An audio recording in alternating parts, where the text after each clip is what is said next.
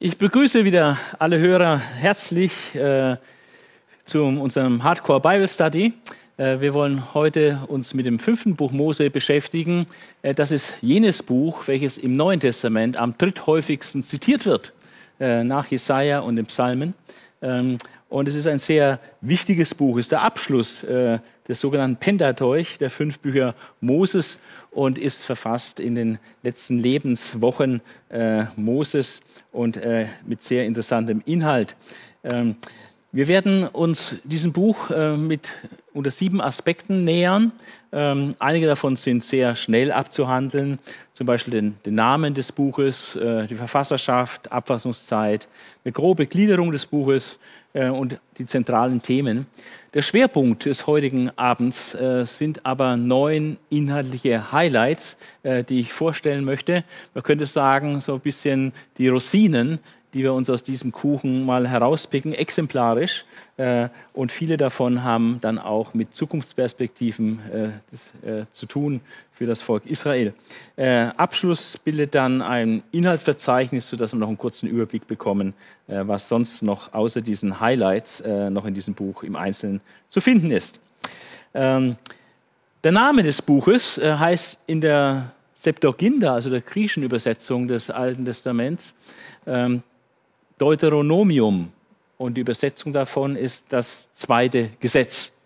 Äh, das ist berechtigt, weil wir haben hier eine Wiederholung des Gesetzes vom Sinai, äh, weil wir in einer anderen Zeit uns jetzt befinden, nämlich in der Zeit kurz vor dem Einzug in das verheißene Land. Und es ist eine neue Generation, der dieses Gesetz äh, vorgelegt wird. Die war damals noch minderjährig zur Zeit, als Gott das Gesetz am Sinai geoffenbart hat. Und jetzt sind sie in Verantwortung und sie werden in das Land Kanaan hineinkommen. Und in diesem Zusammenhang wird ihnen nochmal dieser Bund vorgelegt zur Annahme, äh, dass sie sich dem Gesetz Gottes äh, unterstellen. Und äh, deswegen es ist das zweite Gesetz oder diese Bundeserneuerung, die hier im fünften Buch Mose erfolgt. Die Hebräer haben eine andere Gepflogenheit, ihre Bibelbücher zu benennen. Äh, die wählen meist das erste gewichtige Wort äh, eines Buches. Entweder ist es tatsächlich das unmittelbar erste Wort oder innerhalb der ersten paar Worte das Hauptwort. Und äh, im Fall vom fünften Buch Mose ist es dann Debarim, das heißt Worte, denn das Buch beginnt mit, dies sind die Worte, die Mose gesprochen hat und so weiter. Also die Juden sagen Debarim zu diesem Buch.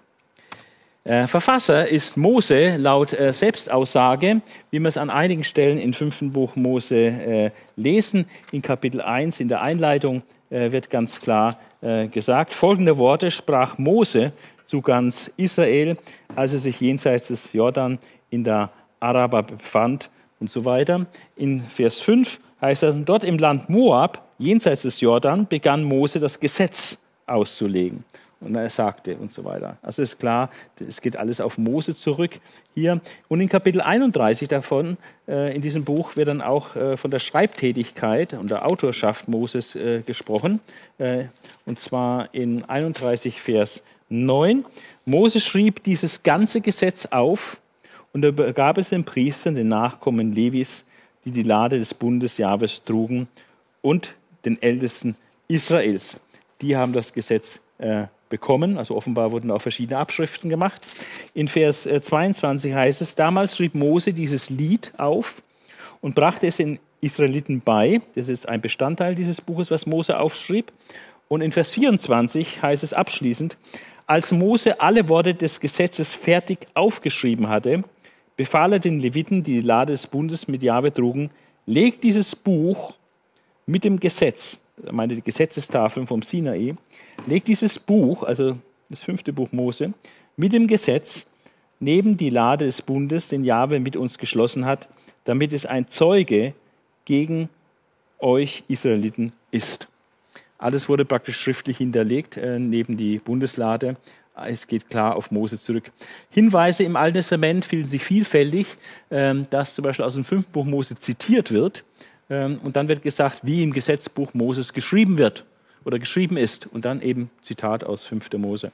Auch Josephus, der jüdische Historiker im ersten Jahrhundert nach Christus, äh, bringt das fünfte Buch Mose direkt mit Mose als Autor in Verbindung. Das macht Jesus auch. In Johannes 5, Vers 46 und 47 sagt er, äh, wenn ihr Mose glauben würdet, dann würdet ihr auch mir glauben, denn Mose hat von mir geschrieben. Aber wenn ihr Mose und seinen Schriften nicht glaubt, dann werdet ihr mir auch nicht glauben.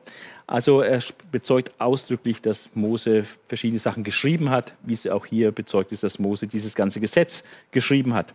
Und so ist es nicht verwunderlich, dass in der jüdischen Tradition, auch in der christlichen Tradition, bis zum Aufkommen des Rationalismus, ähm, also der Herrschaft des Verstandes, ähm, wo man dann anfing, die Bibel kritisch äh, zu betrachten, also in dieser ganzen jüdischen christlichen Tradition völlig einhellig Mose als Verfasser der fünf Bücher Mose äh, festgehalten und geglaubt wurde. Und der Buchinhalt passt auch in jeder Beziehung zu Mose als Verfasser. Das Ganze spielt sich, also alles, was da drin steht, spielt sich in den letzten Lebenswochen äh, von Mose ab. Es wird aus der Mose-Perspektive in der Ich-Form sogar äh, verfasst. Ähm, Mose wird als Schreiber bezeugt und so weiter. Er hat das alles miterlebt und es ist ähm, ganz klar die Handschrift äh, von Moses, nichts drin, was irgendwie jenseits des Todes Moses wäre. Äh, die Abfassungszeit, da gibt es verschiedene Positionen. Ähm, die konservative, bibeltreue Position ist, dass es praktisch tatsächlich dann auch zum Ende des Lebens Mose äh, schriftlich fixiert war. Äh, entweder Mose selbst am Ende seines Lebens oder ein bisschen später dann durch Josua in letzter Hand, letzte Fassung. Äh, Koreva vertritt das dann ein paar Jahre später. Äh, Gerd Meyer, äh, der ein bibelgläubiger Mann ist, äh, meint, dass es aber einen längeren Prozess gab und meint, dass das fünfte Buch Mose erst im 11. Jahrhundert vor Christus ähm, seine jetzige Gestalt erfuhr, also zur Zeit Samuels, als die Monarchie in Israel eingeführt wurde.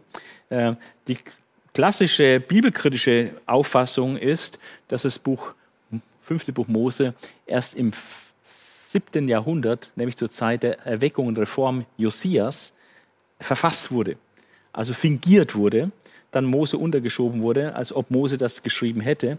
Und es wäre anlässlich der Reform Josias, wo ein wesentlicher Punkt war, das Heiligtum in Jerusalem neu zu zentralisieren.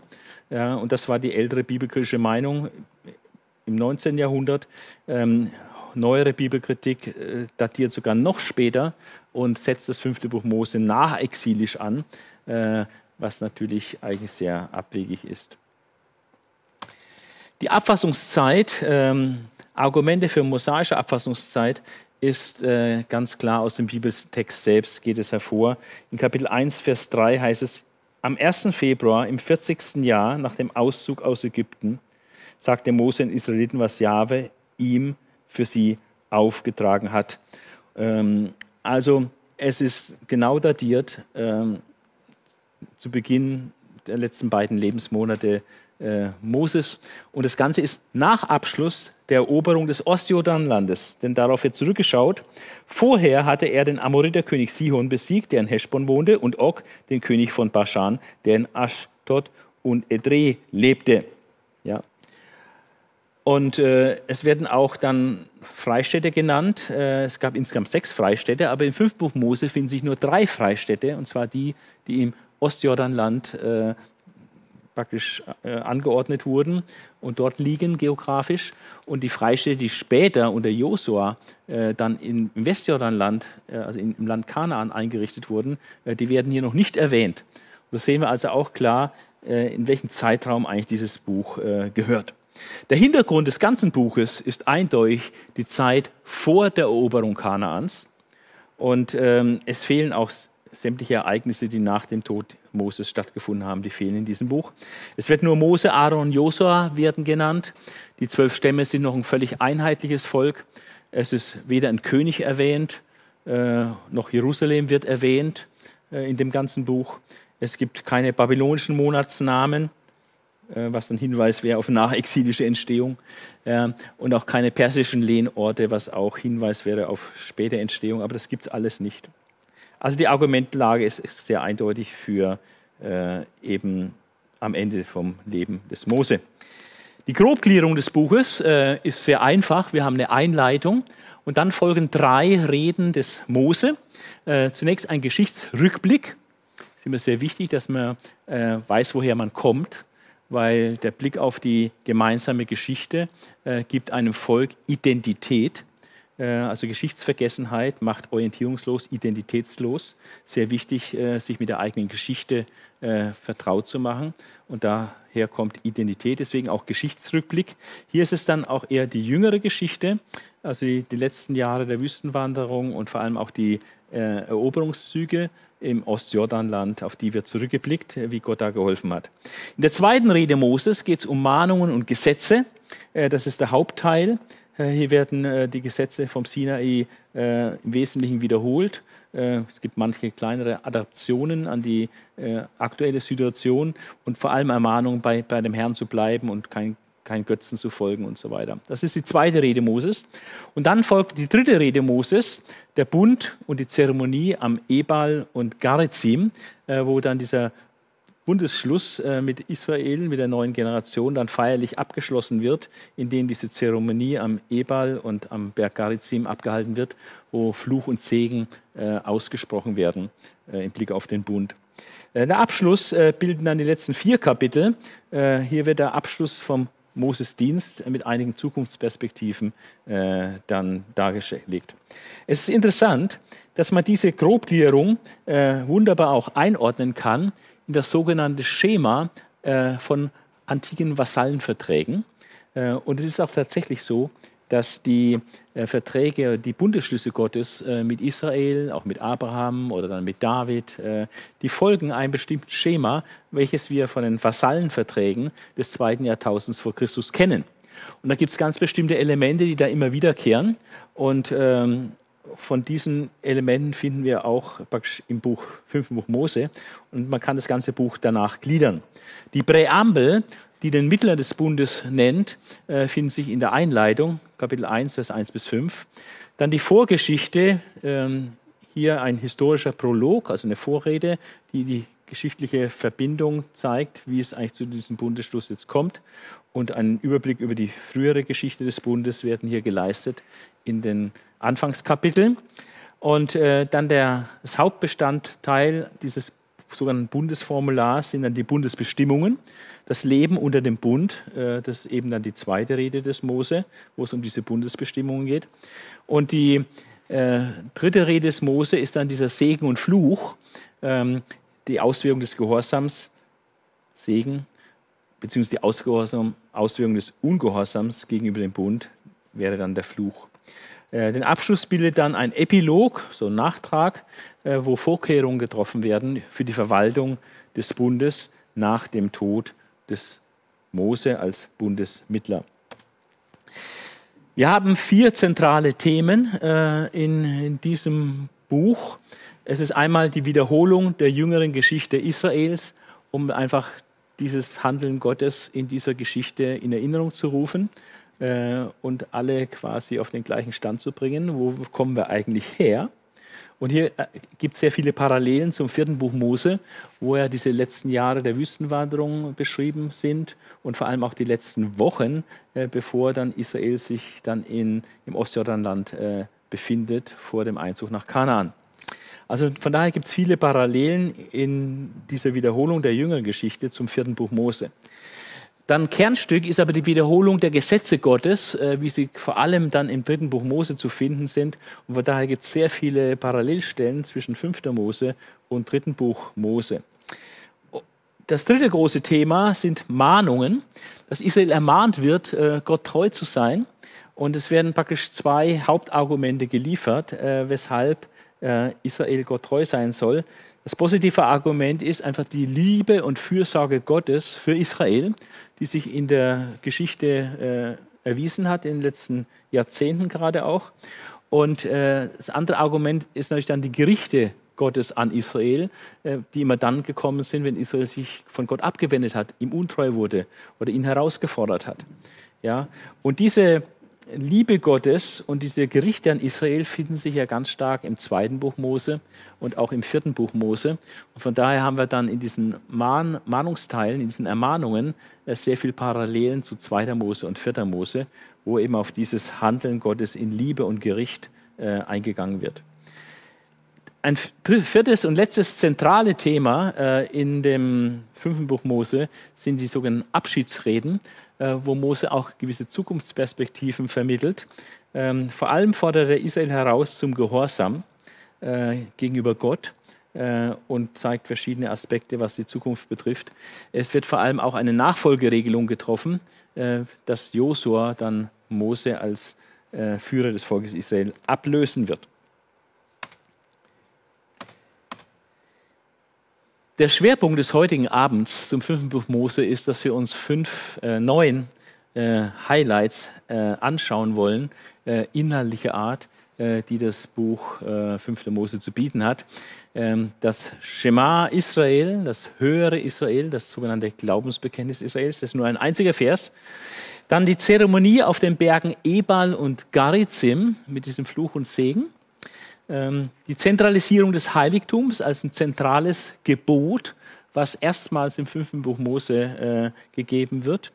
Ähm, auch erstmals ist das Königsgesetz ähm, für die zukünftige Monarchie in Israel, die es geben wird. Und da gibt Gott Regeln, äh, wie ein König dann gewählt werden soll und was der König zu beachten hat. Äh, dann gibt es eine wahnsinnig tolle Verheißung, nämlich dass Gott verheißt, dass er in der Zukunft einen Propheten wie Mose erstehen lassen wird. Da gibt es dann auch verschiedene Auslegungen, wir werden das dann auch diskutieren, äh, wie, wie, diese Auslegungen sind. Ähm, aber ich verrate schon mal, dass es hier eine messianische Weissagung ist, die in Jesus dann ihre Erfüllung findet. Dann ein weiteres Highlight ist der doppelte Prophetencheck, äh, wo zwei Prüfungen vorgegeben werden von Gott, woran man Propheten prüfen muss. Ja, und äh, es ist sehr erstaunlich, äh, was dann nicht geprüft wird, sondern was wirklich die Prüfkriterien sind, um einen echten Propheten von einem falschen Propheten zu unterscheiden. Sehr wichtig. Äh, dann das Lied des Mose. Das ist eine, ein prophetisches Lied, was die ganze Zukunft Israels praktisch beleuchtet und den Juden als Zeugnis übergeben wird. Sie müssen es auswendig lernen, was es dann auch gegen sie zeugen wird, weil es auch von dem zukünftigen Ungehorsam Israels spricht. Dann Moses Segen der zwölf Stämme ist noch so ein Highlight, dass am Lebensende Mose äh, über jeden einzelnen dieser zwölf Stämme eine Verheißung äh, oder Verheißungen ausgesprochen werden. Ähm, das ist sehr interessant, das dann zu vergleichen mit den Segnungen und der, der Prophetie der Weissagung, die Jakob am Lebensende gebracht hat zu, gegenüber seinen zwölf Söhnen. Äh, und auch im Hinblick auf die Entwicklung der Stämme, die aus diesen zwölf Söhnen hervorgehen sollten. Und kann man dann auch vergleichen, äh, was hat Jakob verheißen und was hat Mose dann verheißen über die einzelnen Stämme. Äh, das ist sehr interessant. Wir haben auch eine kurze Zusammenfassung sehen dieses Segens. Und ein weiteres Highlight ist der Bericht vom Tod Mose. Ähm, das ist insofern ein Highlight, weil der Tod Mose so besonders ist, ähm, wie es bei keinem anderen Menschen auf der Erde war wie wir noch sehen werden. Und auch der Nachruf äh, auf Mose ist äh, sehr außergewöhnlich äh, positiv. Ja, also das sind die neuen Highlights, die wir jetzt äh, nachfolgend äh, intensiver anschauen werden. Manche gehen sehr schnell und andere werden wir ein bisschen ausführlicher äh, behandeln. Das erste ist das Shema Israel. Höre Israel, das ist die Übersetzung. Höre Israel, Jahwe ist unser Gott, Jahwe allein. Ein ganz kurzer Vers, 5. Mose 6, Vers 4.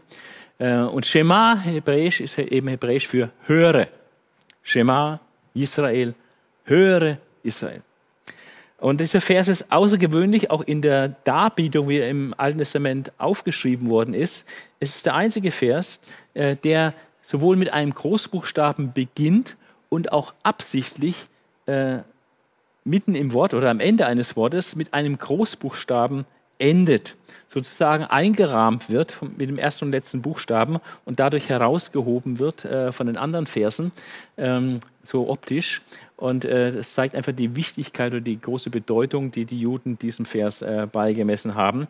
Es gilt praktisch als das Glaubensbekenntnis Israels äh, und dessen zentraler Inhalt der Glaube an den einen Gott ist. Dass es also nur einen Gott gibt, nur Jahwe.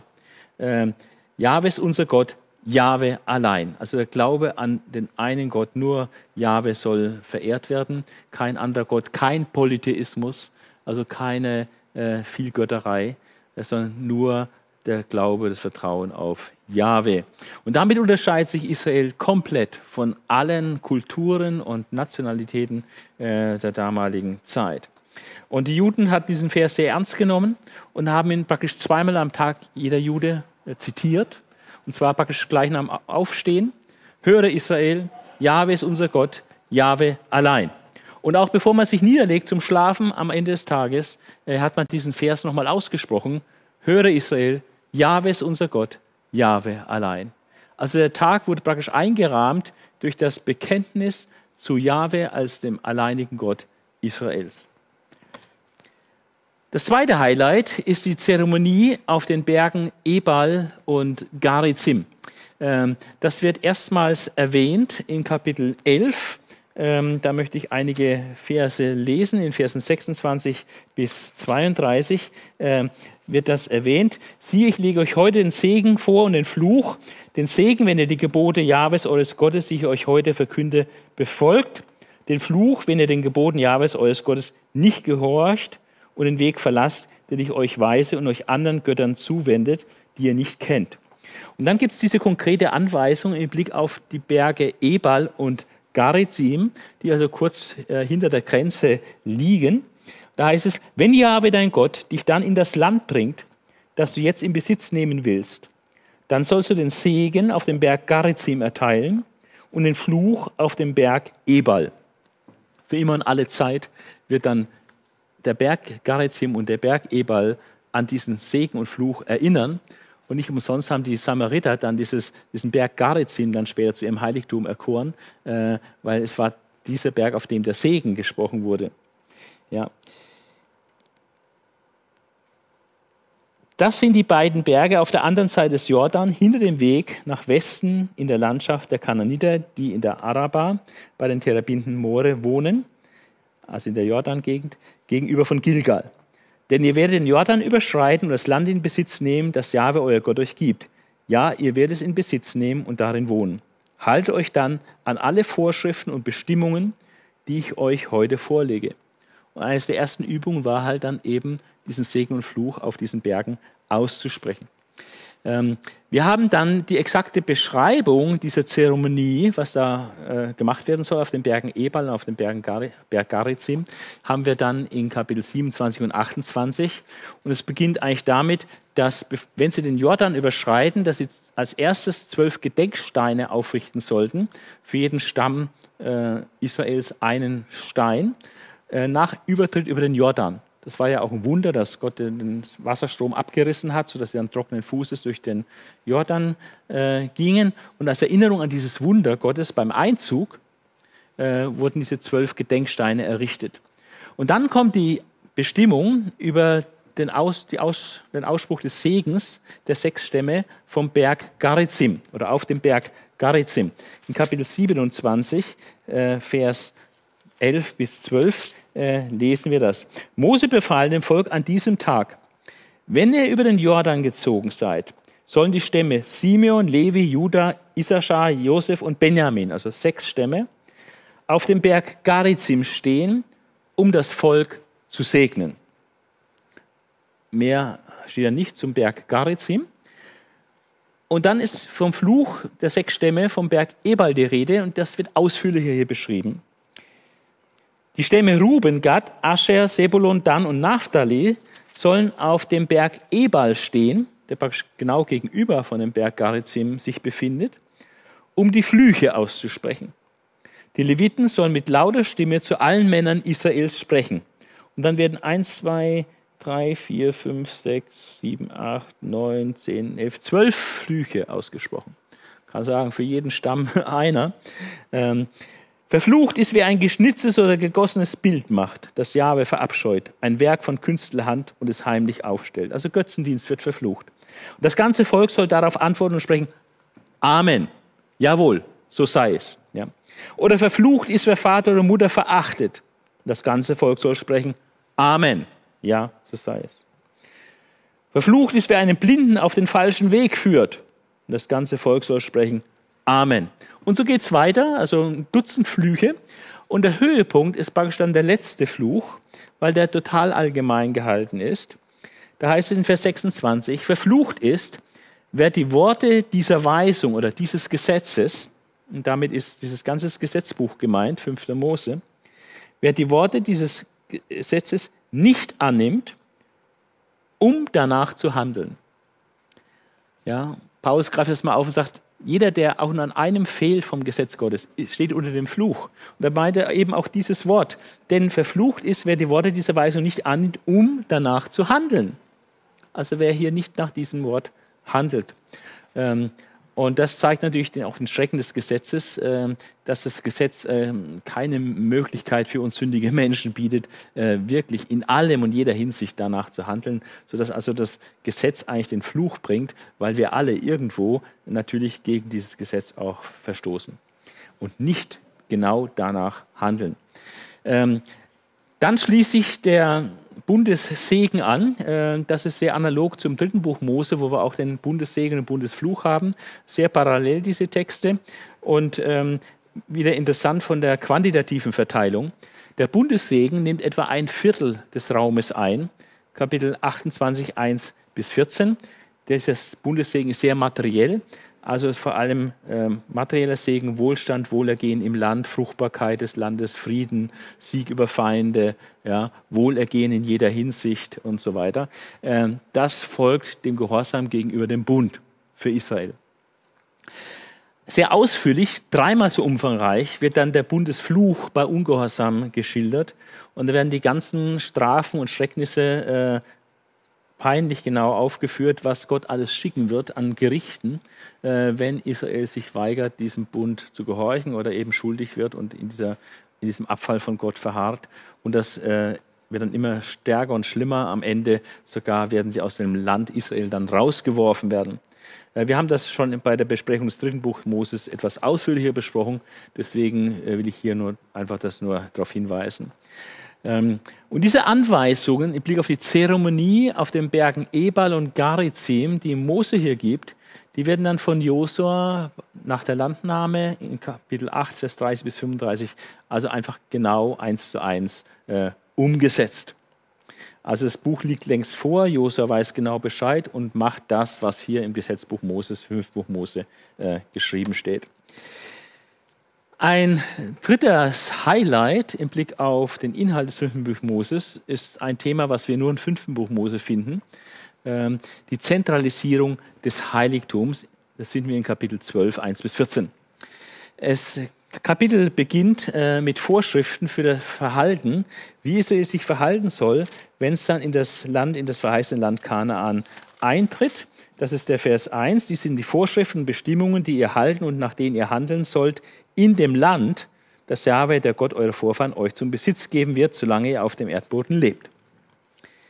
Also Verhalten in Kanaan. Und da ist das grundlegende, wichtigste Verhalten erstmal grundsätzlich alle Götzenstätten zerstören.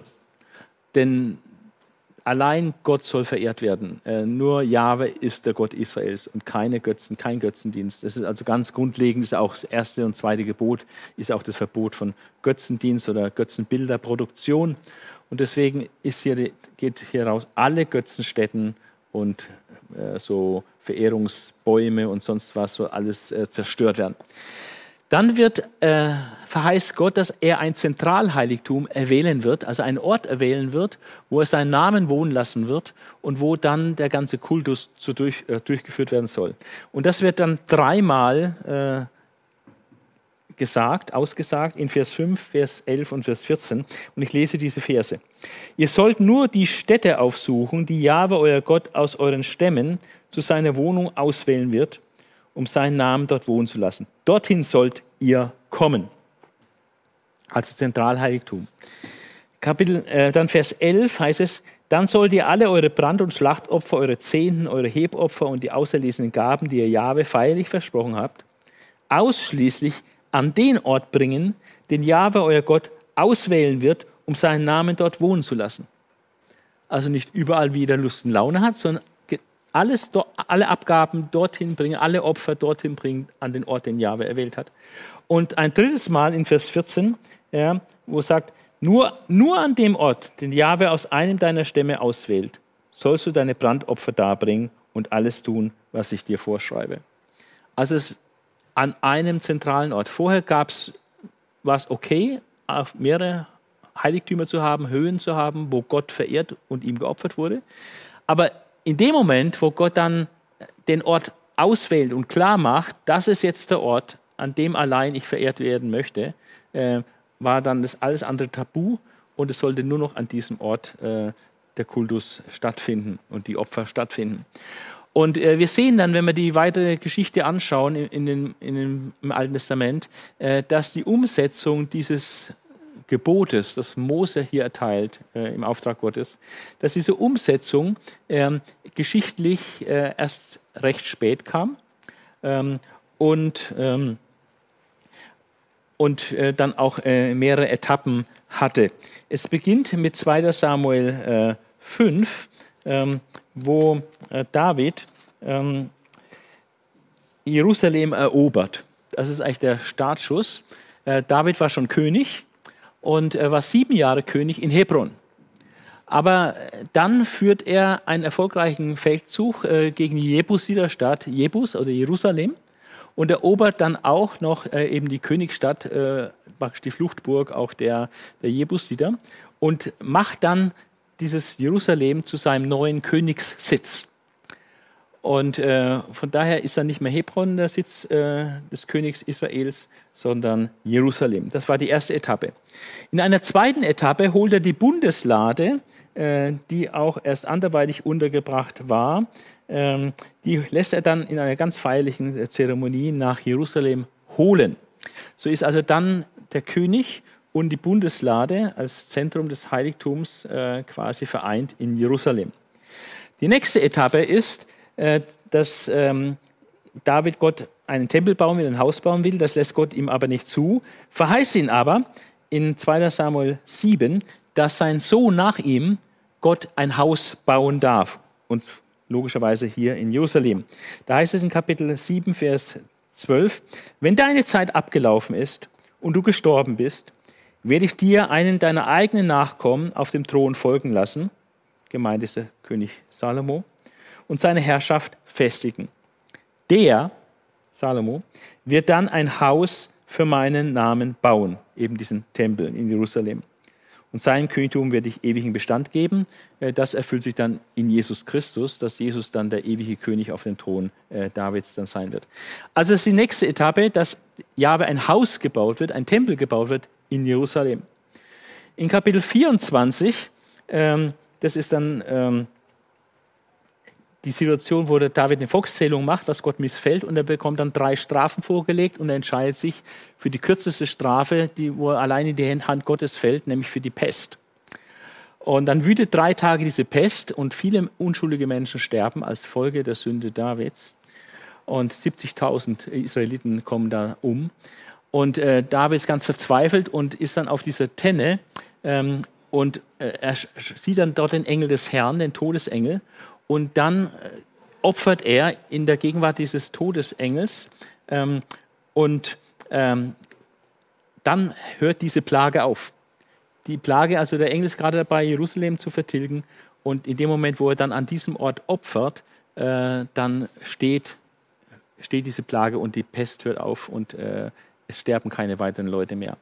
Und diese, dieses, dieses, dieses Feld, ähm, diesen Platz, wo er da geopfert hat, den kauft er dann ab, erwirbt ihn für den König. Und das ist dann der Tempelplatz ähm, auf dem Berg Moria, praktisch in Jerusalem, äh, wo dann der Tempel gebaut wird, äh, wo Gott dann seinen Namen wohnen lässt. In 1. Könige 6 lesen wir dann, wie Salomo den Tempel genau dann auf, dieser, auf diesem Platz baut, auf diesem Tempelplatz.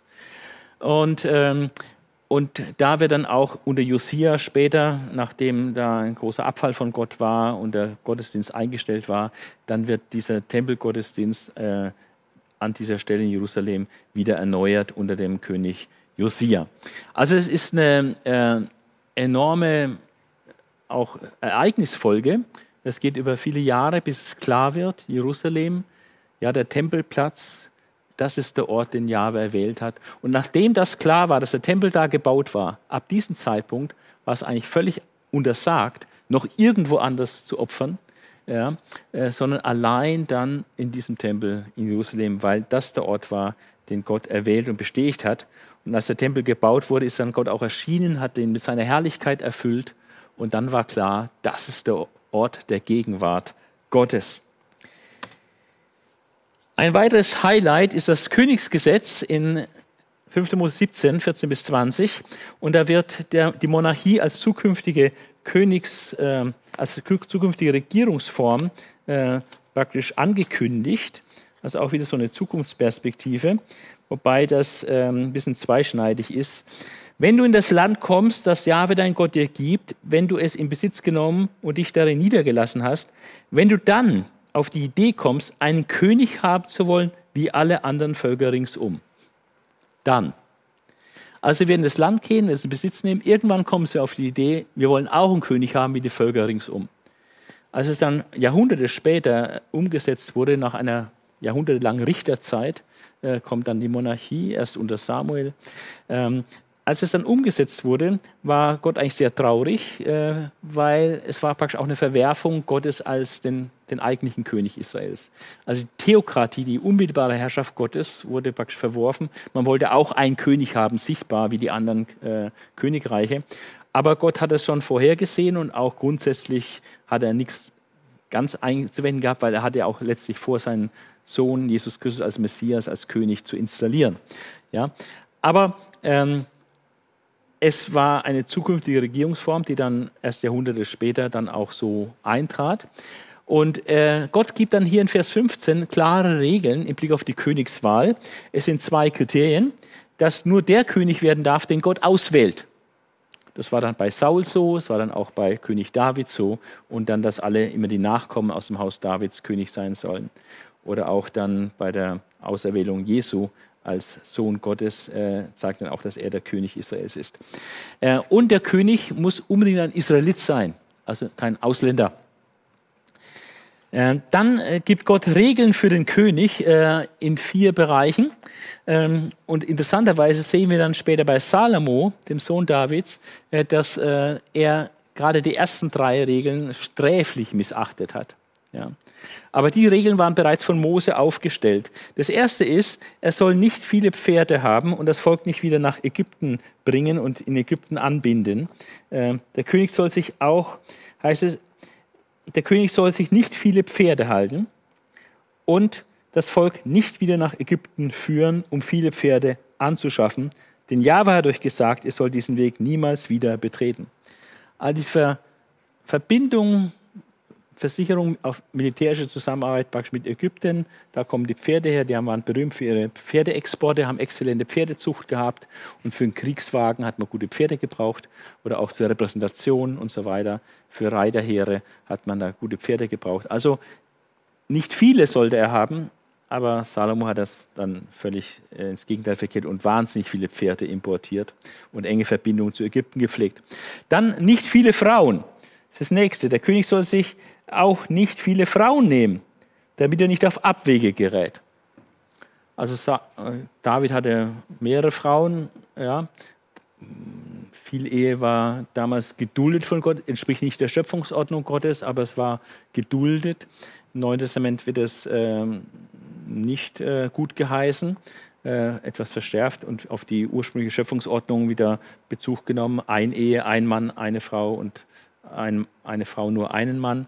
Ja, also äh, nicht viele Frauen, aber Salomo hat es auch völlig übertrieben. Er hat ja tausend Frauen gehabt insgesamt. Äh, und das war dann auch zum Verhängnis geworden, wie es hier auch schon steht, damit er nicht auf Abwege gerät.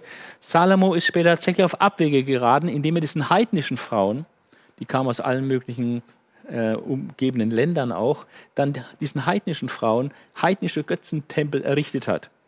Also Salomo hat dann nicht nur den Tempel Jahwes in Jerusalem gebaut, sondern auch verschiedene Götzentempel gebaut, um seinen Frauen, seinen ausländischen Frauen zu gefallen. Und das war eigentlich genau das, was Gott durch das Gesetz des Königs hier in 5. Mose verboten hatte, was äh, Salomo dann leider gemacht hat. Und das ist dann auch äh, sehr zum Nachteil des Südreiches, äh, des, des, des Königtums dann geworden. Er soll auch nicht viele Schätze sammeln, also er soll sich nicht auf materialistische Ziele äh, fixieren. Er soll nicht zu viel Gold und Silber anhäufen. weil dann das Herz sich dranhängt an diesen Reichtum. Hat Salomo auch ein bisschen äh, dann leider zu stark gemacht. Und das Hauptgesetz, ähm, was dann dem König gegeben wird, ähm, ist Vers 18 bis 20. Und das ist sehr, sehr interessant. Und wenn er dann auf dem Königsthron sitzt, soll er sich eine Abschrift von diesem Gesetz, das bei den Priestern und Leviten liegt, anfertigen. Also soll eine private Kopie haben von diesem Gesetz des Mose, also von diesem fünften Buch Mose speziell, eine exakte Kopie.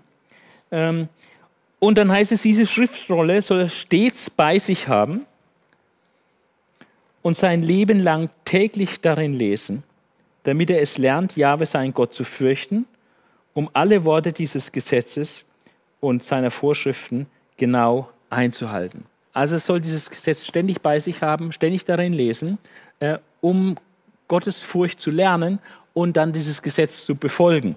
Wie es heißt, das wird ihn davor bewahren, sich über seine Brüder zu erheben, das wird ihm die Botenhaftung verleihen oder sich in irgendeiner Weise über das Gebot hinwegzusetzen.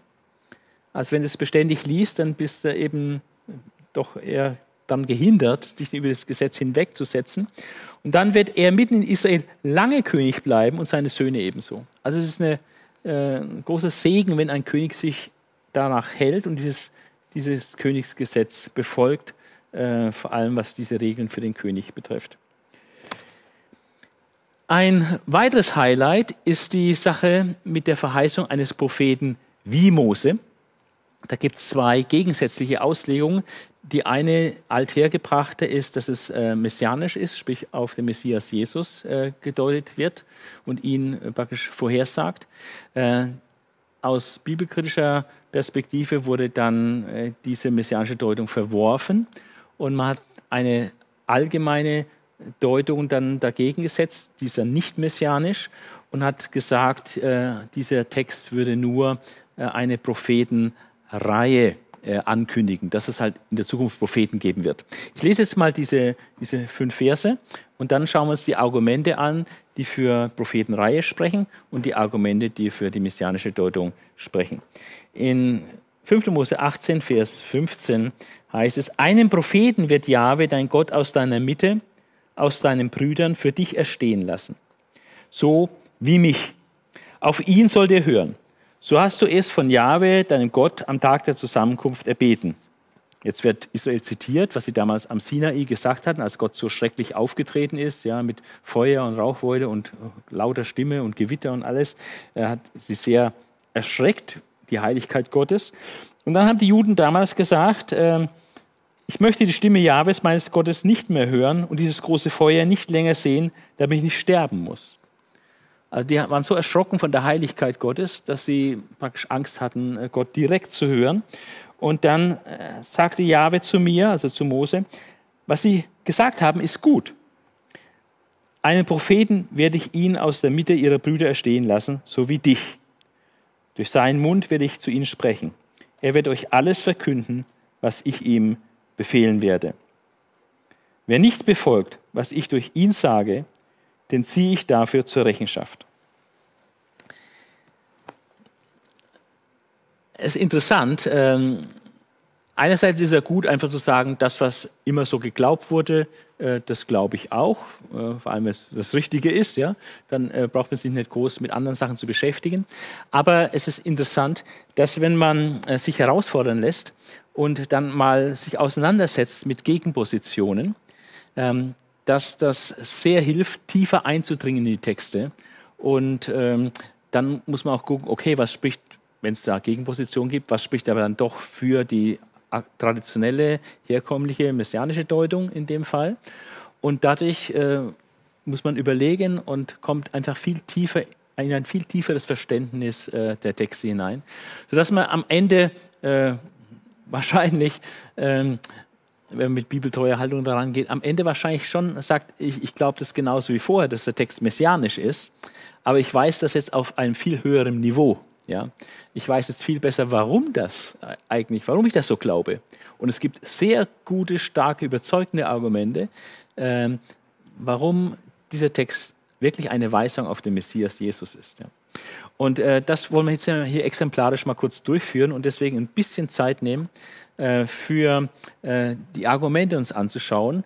Was spricht eigentlich für die Deutung auf Prophetenreihe und was spricht dann trotz dieser Argumente dann doch für die Deutung auf den Messias. Und die Argumente für die Prophetenreihe sind jetzt nicht, nicht so ganz dumm und auch nicht so ganz von der Hand zu weisen. Man kann da einige Argumente tatsächlich anführen. Und trotzdem glaube ich, dass die messianische Deutung äh, die korrekte ist.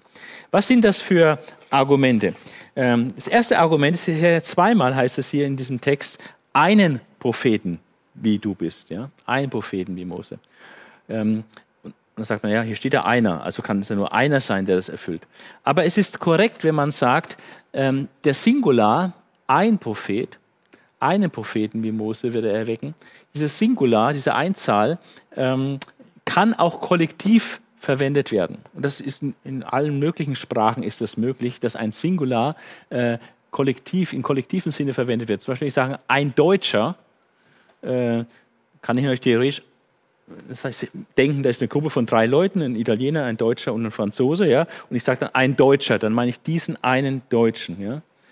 Aber natürlich kann ich, wenn ich sage, ein Deutscher ähm, liebt gerne Fußball oder sowas, ja, äh, dann ist ein Deutscher sehr allgemein, kollektiv, eigentlich überhaupt Deutsche, in der Bedeutung von Deutsche, ja, äh, Deutsche im allgemeinen Sinne. Und das ist grundsätzlich möglich grammatikalisch und von daher kann man argumentieren, es steht zwar Singular, ein Prophet, aber das kann kollektiv gedeutet werden oder äh, kollektive Bedeutung haben im Sinne von viele Propheten oder überhaupt Propheten. Immer und immer wieder wird er Propheten schicken. Ja. Das ist grammatisch tatsächlich möglich. Das zweite Argument, äh, das ist vielleicht das stärkste Argument, dass man sagt, äh, der Zusammenhang hier äh, legt eigentlich eher die Deutung auf eine Prophetenreihe nahe. Der Zusammenhang jedes Textes ist immer sehr wichtig für die Auslegung eines Textes. Den kann man nicht ignorieren, den Zusammenhang. Das ist sehr bedeutsam, wenn man den Zusammenhang erfasst. Äh, erst dadurch kann man eigentlich auch die Bedeutung von bestimmten Aussagen dann richtig verstehen. Und der Zusammenhang hier ist im Vorfeld, äh, dass Gott davon spricht, dass es in Israel keine Wahrsager und Zeichendeuter und so äh, geben soll. Ja? also gegen Zauberei und gegen Wahrsagerei. Ähm, stattdessen spricht er dann von einem Propheten äh, wie Mose, der dann kommt.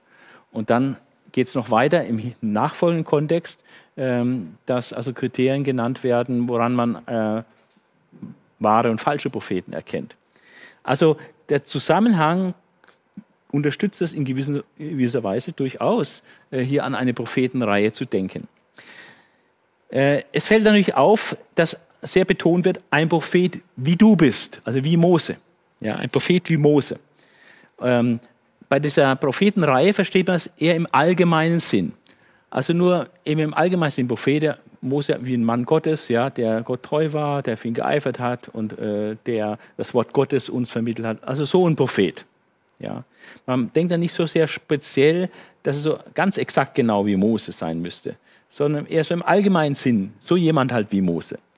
Äh, und im allgemeinen Sinn stimmt das für alle anderen Propheten, dass die natürlich irgendwie Mose ähnlich waren. Äh, Vers 18 wird das Argument genommen. Äh, dort wird von einem typischen Offenbarungsempfang gesprochen, wie wir das auch bei anderen Propheten finden. Da heißt es in Vers 18, ähm, durch seinen Mund werde ich zu ihnen sprechen, er wird euch alles verkünden, was ich ihm befehle. Das ist eine Aussage, die auf jeden Propheten zutrifft. Und dann äh, verweist man noch auf äh, Jeremia 7, Vers 25 äh, und sagt, Jeremia 7, 25 würde sich hier auf diese Weissagung beziehen, ja, dass hier eine Prophetenreihe angekündigt wird. Und jetzt lese ich Jeremia 7, 25. Ähm, da sagt Gott, von dem Tag an, als eure Vorfahren aus Ägypten zogen, bis heute habe ich immer wieder von neuem meine Diener, die Propheten, zu euch geschickt. Also das spricht ganz klar von einer Prophetenreihe und zwar praktisch vom, vom Auszug aus Ägypten, da begann es mit Mose und dann bis heute, äh, eben bis Jeremia, hat Gott immer wieder Propheten geschickt. Ja. Und ähm, das erinnert schon ein bisschen auch an, an diese Aussage hier, äh, ein Propheten wie Mose wird äh, Gott äh, schicken und den muss man hören. Also in diesem kollektiven Sinne gedeutet auf eine Prophetenreihe. Also die Argumente sind äh, gar nicht so von der Hand zu weisen. Ja, und man kann, kann jetzt sagen, äh, das ist jetzt total bibelkritisch, wenn man diese Propheten, das als Prophetenreihe hier sieht, weil es gibt dafür ganz gute Argumente. Und trotzdem glaube ich, wenn man die anderen Argumente anschaut, äh, dass dann doch viel mehr für ähm, die messianische Auslegung spricht. Und das wollen wir uns jetzt anschauen als nächstes. Ähm, Argumente für die messianische Deutung. Also trotz dieser äh, durchaus nicht schlechten Argumente für Prophetenreihe ähm, spricht meines Erachtens viel, viel mehr ähm, für die alleinige Deutung auf den äh, Messias Jesus. Warum? Ein Argument ist, ähm, die Sache mit diesem einen Propheten ist natürlich ein bisschen äh, doppeldeutig. Ja? Es kann einen im Sinne von Zahlwort wirklich nur einer, ein bestimmter, also der Messias meinen. Es könnte tatsächlich auch kollektiv sein. Propheten im Allgemeinen, Propheten halt. Ja. Ähm, aber diese Zweideutigkeit, äh, wenn, wenn Mose wirklich klar darauf hinweisen will, dass er eine Prophetenreihe meint, dann hatte, hätte diese Zweideutigkeit ganz einfach, ganz easy vermeiden können, indem er zum Beispiel beim zweiten Mal, wo er das dann aufgreift, dann einfach den Plural nimmt. Ja? Dass er den einen Propheten und dann im zweiten Mal, wenn er es dann wiederholt, dann von den Propheten spricht oder so. Dann wäre es ganz klar, dass es im ersten Mal kollektiv war, weil dann kommt dann die Pluralform. Ja? Aber sowas geschieht nicht, sondern zweimal hintereinander kommt ausdrücklich dieser Singular. Dann der Kontext. Ähm, wie ist der äh, Kontext äh, zu deuten? Und äh, das ist ähm, ein wichtiges Argument. Äh, da muss man sagen, der Kontext, obwohl äh, das so ist, wie es äh, vorhin auch gesagt wurde, spricht trotzdem nicht zwangsläufig gegen die messianische Deutung. Denn man kann auch ein bisschen anders auf diese Situation draufschauen. Und zwar kann man sehen, dass einfach die, das Wort Gottes äh, von zwei Richtungen her gefährdet war. Einmal durch falschen Einfluss von außen, also Wahrsager, Zeichendeuter oder auch falsche Propheten. Das wäre der Kontext. Also Gefährdung des Wortes Gottes. Gleichzeitig, also dass man dann vom, von Mose abweicht, das Wort Gottes verfälscht wird äh, durch eben Wahrsager, Zeichendeuter, eben heidnische Einflüsse oder durch falsche Propheten, innere Einflüsse, aber trotzdem falsche Propheten. Also dass dadurch das Wort, Wort Gottes durch Mose verfälscht wird. Aber das andere ist ja auch, ähm, das Wort Gottes durch Mose hat äh, seinen Raum und seine Zeit, aber es ist nicht für immer. Denn Gott wusste schon, dass er das Wort durch Mose eines Tages ablösen wird, ähm, den alten Bund ablösen wird durch den neuen Bund. Und dass Gott nicht nur durch Mose spricht, sondern dass, wenn dann Jesus Christus kommt, dass er etwas Neues offenbaren wird, was dann höher steht als Mose. Sodass praktisch dann Mose abgelöst wird durch das Gesetz Christi sozusagen. Ja. Und wie, wie will er das machen? Einerseits zu sagen, ihr müsst unbedingt auf Mose hören, da könnt ihr nichts ändern. Trotzdem eine Offenheit zu haben, irgendwann kommt trotzdem mal etwas, was berechtigterweise äh, dann Mose ändert. Ja. Und ähm, wenn man das äh, so versteht, dann macht es auch sehr, sehr viel Sinn, äh, hier an dieser Stelle äh, den Messias zu weissagen. Ähm, die Haupt, also eines der Hauptargumente für die messianische Deutung ist, ähm, dass man dieses wie Mose äh, nicht allgemein versteht, ähm, sondern wirklich als Alleinstellungsmerkmal Jesu, äh, indem man das wie Mose sehr, sehr ernst nimmt und sagt, was ist denn so besonders an diesem Mose? Ja. Und es ist ja auch interessant, die Bibel legt sich auch immer selbst aus. Und am Ende des fünften Buches Moses äh, ist eine interessante Aussage getroffen, äh, die gerade auch dieses wie Mose äh, interessantes Licht darauf wirft. Dort heißt es nämlich in Kapitel 34, Vers 10, in Israel stand kein Prophet mehr auf wie Mose, dem Jahwe so persönlich begegnet ist, den er solche Zeichen, Wunder und so weiter anvertraut hat und so weiter. Es stand kein Prophet mehr auf wie Mose, wird hier gesagt. Was ist dieses Besondere an Mose? Und man findet hier ähm, fünf Besonderheiten des Mose. und dann noch eine Besonderheit äh, durch den Vergleich zwischen Mose und Jesus. Was sind diese fünf Besonderheiten? Nur Mose hat Israel aus der Knechtschaft befreit. Sowas hat kein anderer Prophet gemacht, der auf Mose später gefolgt ist. Und es wird auch hier in Kapitel 34, äh, Vers 11 äh, klar äh, gesagt. Äh, in Israel stand kein Prophet mehr auf wie Mose, dem Jahwe so persönlich begegnet ist und den er solche Zeichen und Wunder am Pharao tun ließ, an seinen Beamten und im ganzen Land Ägypten. Und der Israel mit so starker Hand geführt und all die großen und furchterregenden Dinge vor den Augen des ganzen Volkes getan hat. Also dieses wie Mose wird auch mit den Zeichen und Wundern in Ägypten in Verbindung gebracht, mit der Herausführung aus Ägypten. Und diese Befreiung Israels aus der Knechtschaft, das war ein Alleinstellungsmerkmal Moses, was von keinem anderen Propheten gemacht wurde. Ähm, aber Jesus dann auch wieder derjenige ist, der das Volk, das Volk Gottes aus der Knechtschaft der Sünde, aus der Knechtschaft des Todes äh, herausführt, was vergleichbare Dimensionen hat wie diese machtvolle Herausführung aus der Knechtschaft in Ägypten. Dann Zeichen und Wunder vor den Augen Israels. Ähm, nicht jeder Prophet hat Wunderzeichen vollführt. Ja, es gab Elia und Elisa, die haben tatsächlich Wunderzeichen getan im heidnischen und sehr gottlosen Nordreich. Aber von Jesaja, Jeremia und, und anderen Propheten, da, da, lesen wir überhaupt nicht von echten großen Wundern. Ja? Das ist nicht automatisch beim Propheten dabei. Ähm, es war einfach das Wort dieser Propheten, das sie verkündigt haben. Aber Zeichen und Wunder in dieser grandiosen Art und Weise, ähm, die vielleicht ein bisschen noch bei, bei Elia mal auftreten, aber sonst nicht äh, typisch waren für einen Propheten. Aber diese Zeichen und Wunder vor den Augen Israels war natürlich auch das typische Merkmal und Erkennungsmerkmal Jesu. Jesu war der Prophet wie Mose, erkennbar an, an ähnlichen Zeichen und Wundern in der Öffentlichkeit. Äh, dann nur Mose als Prophet war Gesetzgeber. Keine anderen Propheten waren Gesetzgeber. Keiner hat ein Gesetz gegeben. Die haben immer zurückgerufen zum Gesetz des Mose. Die haben aber kein neues Gesetz gebracht. Aber dieser Prophet wie Mose, Jesus, äh, er bringt eine fundamentale neue Gottesoffenbarung, auf die man dann hören muss. Stichwort Bergpredigt, äh, Stichwort eben, dass er den neuen Bund dann auch bringt mit, ein, mit neuen Gesetzesbedingungen.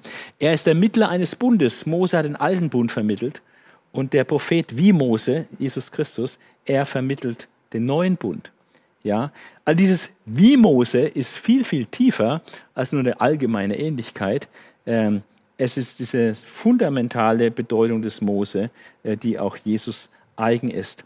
Und dann diese intime Gottesgemeinschaft, äh, wird ja auch gesagt, kein Prophet äh, war so intim mit Gott, wo Gott von Angesicht zu Angesicht mit ihm geredet hat, ähm, in der Stiftshütte, im Zelt der Begegnung und so weiter. Äh, das war außergewöhnlich intensiv auf dem Berg äh, Gottes, wo Mose äh, über Wochen hinweg mit Gott alleine war, mit ihm konferiert hat, in praktisch vier, unter vier Augen sozusagen. Ähm, das ist völlig so einzigartig. Kein anderer Prophet kann da mithalten. Natürlich kann Jesus mithalten, der im Schoß des Vaters war, der Gott völlig kannte und ihn geoffenbart hat, ja, der auch diese extrem intime Gottes, enge Gottesgemeinschaft hatte. Äh, das ist ein Prophet wie Mose. Und dann fällt auf, wenn man genau studiert, äh, dass es äh, mehr als also etwa 150 Parallelen gibt, einzelne Parallelen zwischen Mose und Jesus.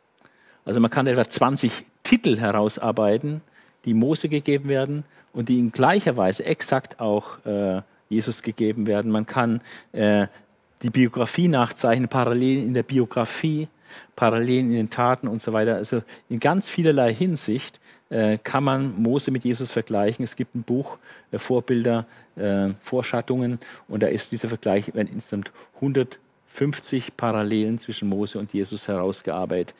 Also dieses Wort, ein Prophet wie Mose, ähm, wird in einzigartiger Weise nur durch Jesus Christus erfüllt.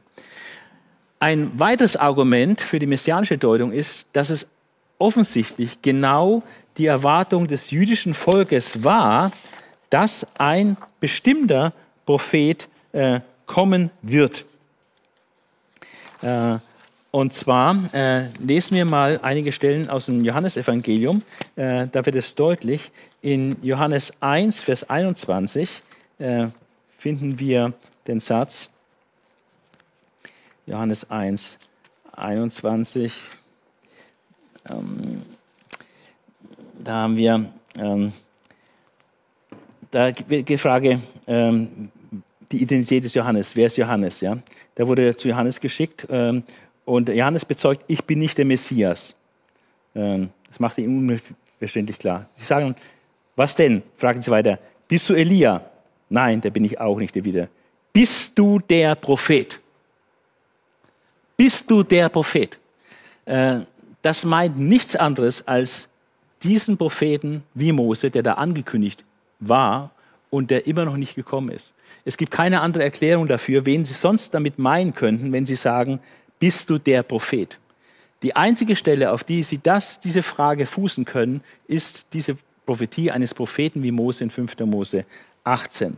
Aber das zeigt, dass die Erwartung da war unter den, äh, unter den Juden und den Priestern und den Leviten und so weiter, die Erwartung, dass ein spezieller Prophet wie Mose kommen wird und die hatten den Verdacht, es könnte Johannes sein. Ja. Also das ist die eine Stelle. Dann Vers 25. Ähm, und den Abgesandten waren auch einige Pharisäer, die jetzt weiter fragten, wenn du weder der Messias bist, noch Elia und auch nicht der Prophet. Also zum zweiten Mal wird der Prophet als eine zukünftige Figur angesehen. Offenbar war er noch nie gekommen. Aber sie rechneten damit, dass er kommen wird, dieser der Prophet und das kann nur dieser Prophet wie Mose sein und so weiter. In Vers 45 äh, das gleiche Spielchen. Danach traf Philippus Nathanael und sagte zu ihm, wir haben den gefunden, von dem Mose im Gesetz schreibt und den auch die Propheten angekündigt haben. Es ist Jesus aus Nazareth. Gut, Mose hat an verschiedenen Stellen von von Jesus geschrieben, aber sicherlich ist 5. Mose 18 eine der zentralen Stellen, wo Mose von Jesus äh, geschrieben hat. Es geht dann weiter in Kapitel 4, 19, ähm, wo es dann ähm, heißt, ähm, wo, man, wo die Samariterin auch erkennt, Herr, ich sehe, dass du ein Prophet bist, äh, sagt die Frau.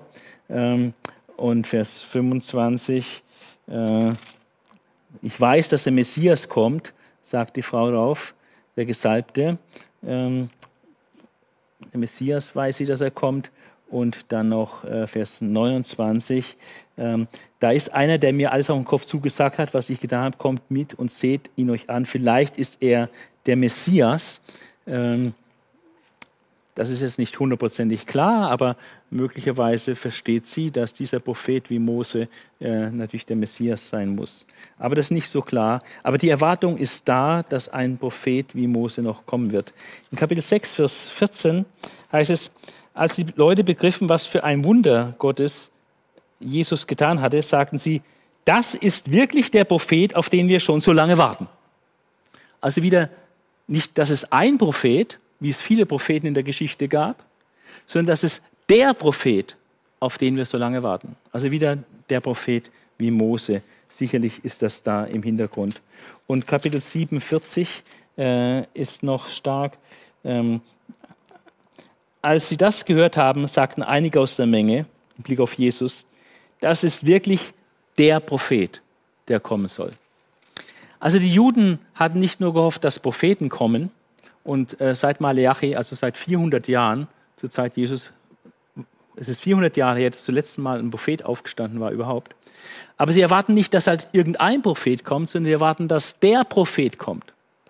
Und die einzige Erklärung für diese Erwartung der Juden im ersten Jahrhundert nach Christus, dass der Prophet kommt, ist 5. Mose 18. Einen Propheten, wie du bist, wird der Herr wecken aus deinen Brüdern. Und was sagt Gott dann über diesen Propheten? Und den sollt ihr hören. Jesus war dieser Prophet wie Mose und den hätten die Juden hören sollen. Und ähm, die Schrift legt sich auch immer selbst aus und die Auslegung von 5. Mose 18 im Neuen Testament durch Petrus und durch Stephanus äh, macht eigentlich dann den Knopf drauf, will ich mal sagen, weil es ganz offensichtlich ist, dass sowohl Petrus als auch Stephanus äh, beide 5. Mose 18 interpretieren als in Jesus erfüllt. Ja? Also Apostelgeschichte 7, äh, Entschuldigung, Apostelgeschichte 3, Vers 11 bis 26 äh, in der in der Predigt ähm, von, von Petrus. Ähm, drei, ja, ich aus Zeitgründen, Vers 11 bis 26. Ähm, wo ist hier? Da heißt es, wird in Vers 22 zitiert, schon Mose hat gesagt, also er hält eine Predigt über Jesus, als dass Jesus der Messias ist und so weiter, äh, dass durch Jesus das erfolgt ist, was Gott durch die Propheten schon lange angekündigt hat. Und in dem Zusammenhang sagt Petrus dann auch, schon Mose hat gesagt, jetzt wird 5. Mose 18 zitiert, einen Propheten wie mich wird der Herr, euer Gott, aus eurem Volk für euch berufen, auf ihn sollt ihr hören und, und alles tun, was er euch sagt. Wer nicht auf diesen Propheten hört, soll völlig aus dem Volk Gottes ausgelöscht werden. Und es ist ganz offensichtlich, dass nämlich Petrus äh, Jesus mit diesen einen Propheten, äh, der durch Mose verkündigt wird, äh, identifiziert. Und das Gleiche macht auch äh, Stephanus in seiner Verteidigungsrede in, in äh, Apostelgeschichte 7. Also wenn man diese Argumente zusammenschaut, äh, dann muss ich sagen, spricht viel, viel mehr für die messianische Deutung äh, als für die Prophetenreihe. Ein weiteres Highlight, der doppelte Prophetencheck. Es gibt zwei Stellen in 5. Mose, äh, die ähm, den Propheten checken. Ähm, und das Interessanteste ist, ein vorgeführtes Wunder ist kein legitimer Ausweis eines echten Propheten. Das ist ganz, ganz wichtig, weil man wird ja geneigt sein, sagen, wenn der also ein Wunder ankündigt und vollführt dieses Wunder, das bestätigt ihn als Propheten. Aber genau das ist nicht der Fall. Das kann man gar nicht stark genug betonen, dass ein vorgeführtes Wunder kein Ausweis ist, dass diese Person wirklich von Gott geschickt wurde. Und deswegen gibt es äh, als Prophetencheck das erste entscheidende Kriterium, die Lehre des Propheten, beziehungsweise wo führt dieser Prophet hin? Führt der zu Gott, zu Jahwe oder führt der zu Götzen? Ja, das ist der entscheidende Punkt. Es heißt in Kapitel 5. Mose 13, Vers 2, wenn ein Prophet oder ein Traumseher, ein Träumer, in deiner Mitte auftritt und dir ein Zeichen oder Wunder ankündigt und dabei sagt, lasst uns anderen Göttern folgen und ihnen dienen, Göttern, die du nichts kennst und wenn das Zeichen oder das Wunder, das er dir genannt hat, eintrifft, was soll man dann machen? Dann sollst du nicht auf die Worte jenes Propheten hören oder auf den, der diese Träume hat. Nicht hören. Also die Wunder äh, sind dann kein Beweis, dass der jetzt im Namen Gottes redet. Warum? Weil die Lehre ganz klar daneben ist. Er führt von Gott weg. Er führt zu den Götzen. Ja. Also die Lehre des Propheten ist entscheidend, nicht irgendwie ein Wunder äh, als Beweis, sondern das, was er sagt und wohin er wirklich führt, das ist entscheidend. Das muss geprüft werden. Und das zweite Kriterium ist in Kapitel 18 genannt, unmittelbar nach dieser Weissagung eines Propheten wie Mose. Äh, dort wird als zweites Kriterium genannt, ähm, auch sehr, sehr interessant und sehr eindeutig, äh, da heißt es in Vers 20, der Prophet, der sich anmaßt, etwas in meinem Namen zu verkündigen, das ich ihm nicht aufgetragen habe oder der im Namen anderer Götter spricht, dieser Prophet muss sterben. Wenn du aber denkst, woran soll ich erkennen, welches Wort nicht von Jahwe kommt? Jetzt kommt das Kriterium, der Prüfstein. Wenn der Prophet etwas im Namen Jahwe sagt, das sich nicht erfüllt und nicht eintrifft, dann hat Jahwe nicht durch ihn gesprochen. Der Prophet hat sich angemaßt. Du brauchst dich vor ihm nicht zu fürchten. Ja. Das heißt, ähm, das, der zweite Prüfstein, nicht nur die Lehre des Propheten, führt er zu Gott oder führt er zu, äh, zu Götzen hin. Ein, ein Prophet, der zu Götzen hinführt, ist auf jeden Fall ein falscher Prophet, auch wenn er Wunderzeichen vollführt. Äh, das zweite, der zweite Prüfstein ist, dass die Prophezeiung auch eintrifft.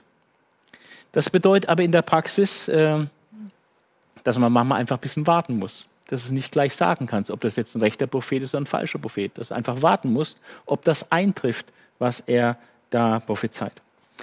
Ähm, es ist interessant, dass dann auch ein doppelter Zweck oder ein zweifacher Zweck dieser Prüfung deutlich wird.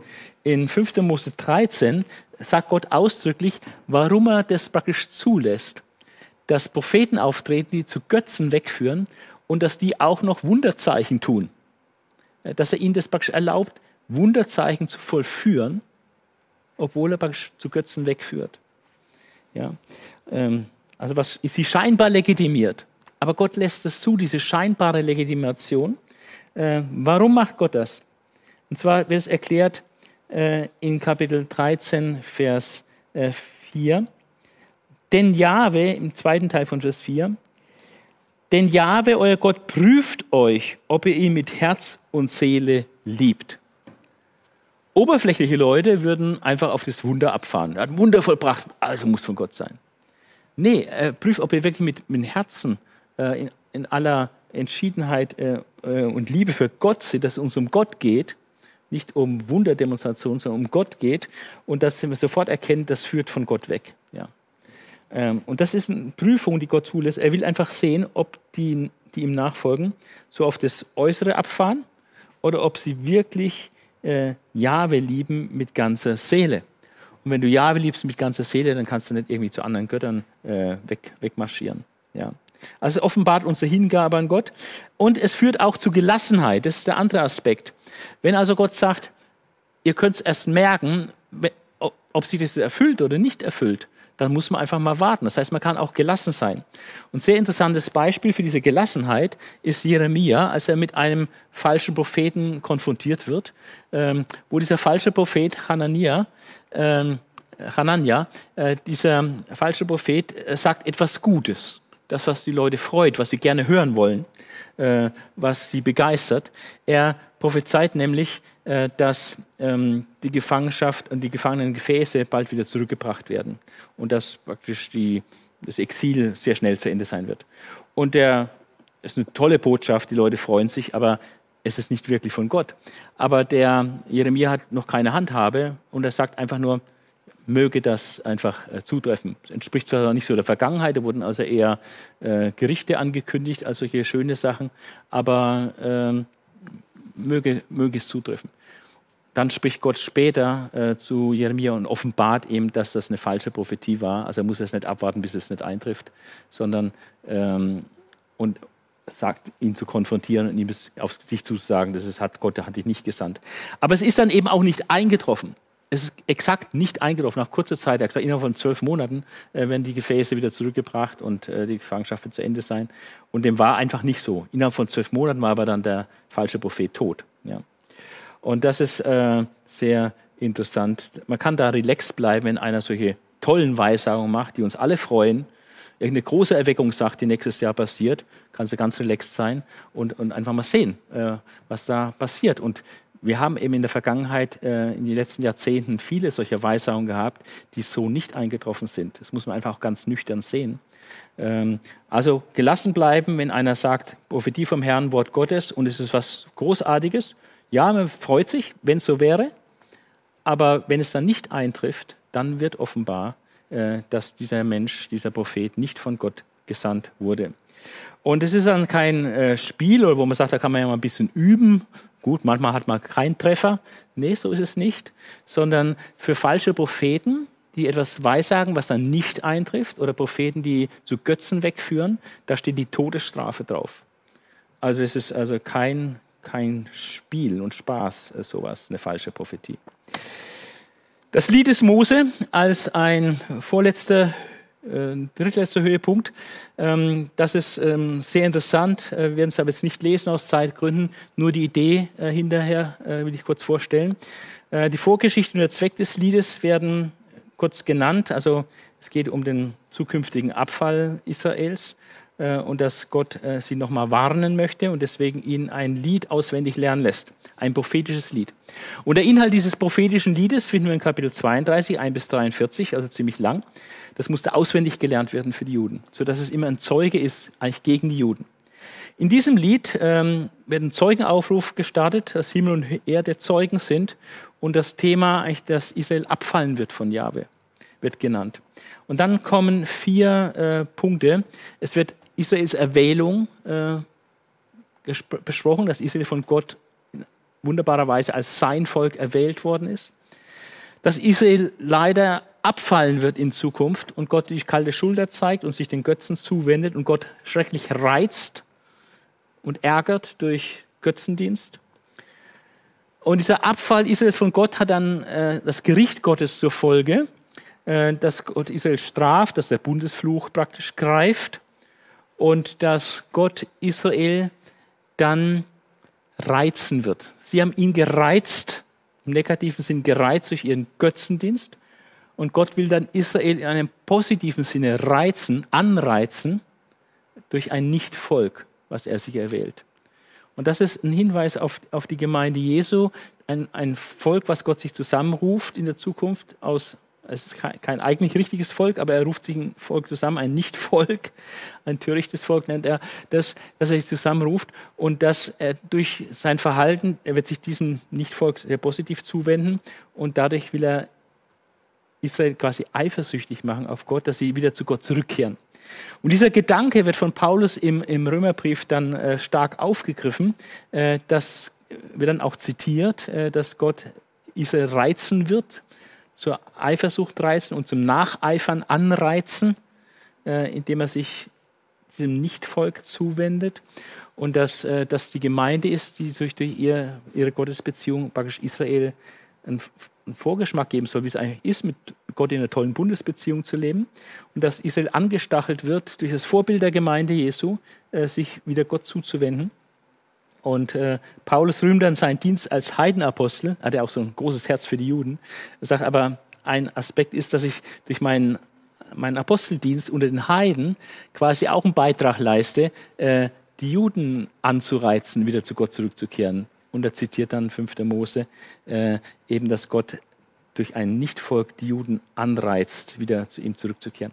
Also dieses Gericht Gottes negativ, aber auch positiv. Er will sie anreizen, anstacheln, wieder zu ihm zurückzukehren, indem er sich diesem Nichtvolk der Gemeinde zuwendet. Hochinteressanter Gedanke.